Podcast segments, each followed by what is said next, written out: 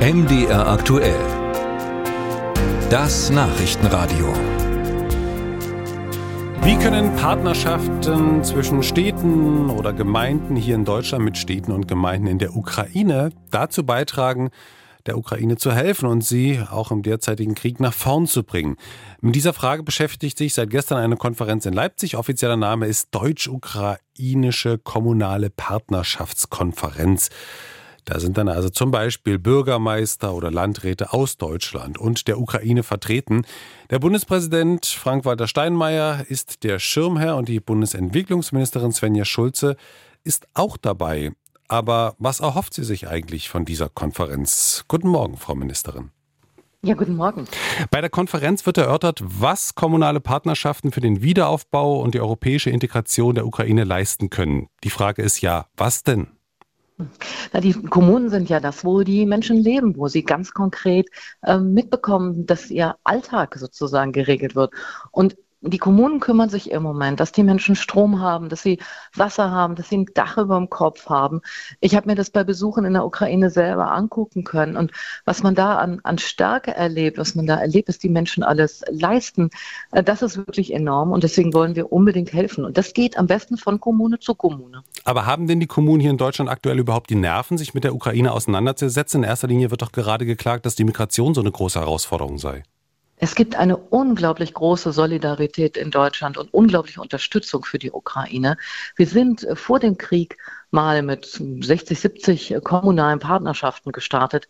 Inzwischen haben wir über 180 und noch sehr, sehr viele Interessenten, die einfach ganz konkret helfen. Also wo die Wasserwerke von vor Ort in Deutschland mit den Wasserwerken in der Ukraine zusammenarbeiten und Material austauschen, Werkzeug austauschen, äh, einfach ganz konkret unterstützen, äh, dass es den Menschen in dieser schwierigen Situation ein bisschen besser geht. Warum ist es denn eigentlich jetzt schon sinnvoll, auch über den Wiederaufbau zu reden, obwohl das Land ja aktuell noch im Krieg ist? Es sind ja sehr viele Menschen in der Ukraine und die brauchen jetzt einfach gerade im Winter ein Dach über dem Kopf, sie brauchen eine Wärmeversorgung, Wasser, Strom. Das äh, hört ja im Krieg nicht aus und deswegen ist das so wichtig, weiter zu unterstützen, damit ähm, sie auch zu Hause bleiben können, damit sie in ihrer Heimat bleiben können. Ähm, und das leisten einfach sehr viele Kommunen, auch übrigens sehr viele Bürgerinnen und Bürger, die gespendet haben, die mit Material unterstützen, die mit ihrer Kommune zusammen einfach helfen, dass die Ukrainerinnen und Ukrainer äh, das aushalten. Und Putin, der setzt ja darauf, dass äh, die Menschen aufgeben, dass sie äh, aufhören, sich gegen diese Zerstörung äh, zu wehren. Und damit liegt er komplett falsch. Also die Widerstandskraft der Ukraine ist wirklich äh, unglaublich und wir helfen dabei.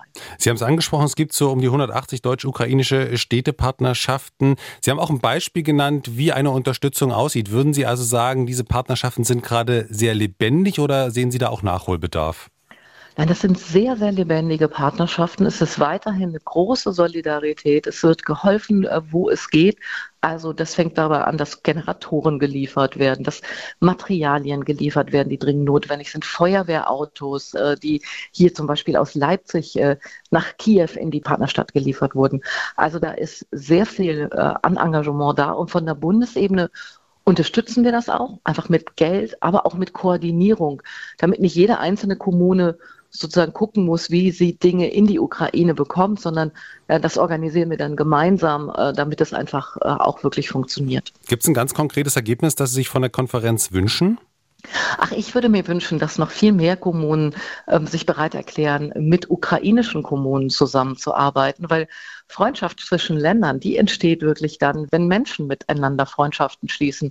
Und das ist es, was ich hier auf der Konferenz äh, gerade erlebe, unglaublich viele Freundschaften, unglaublich viele Verbindungen, äh, die über diese kommunalen Partnerschaften entstanden sind.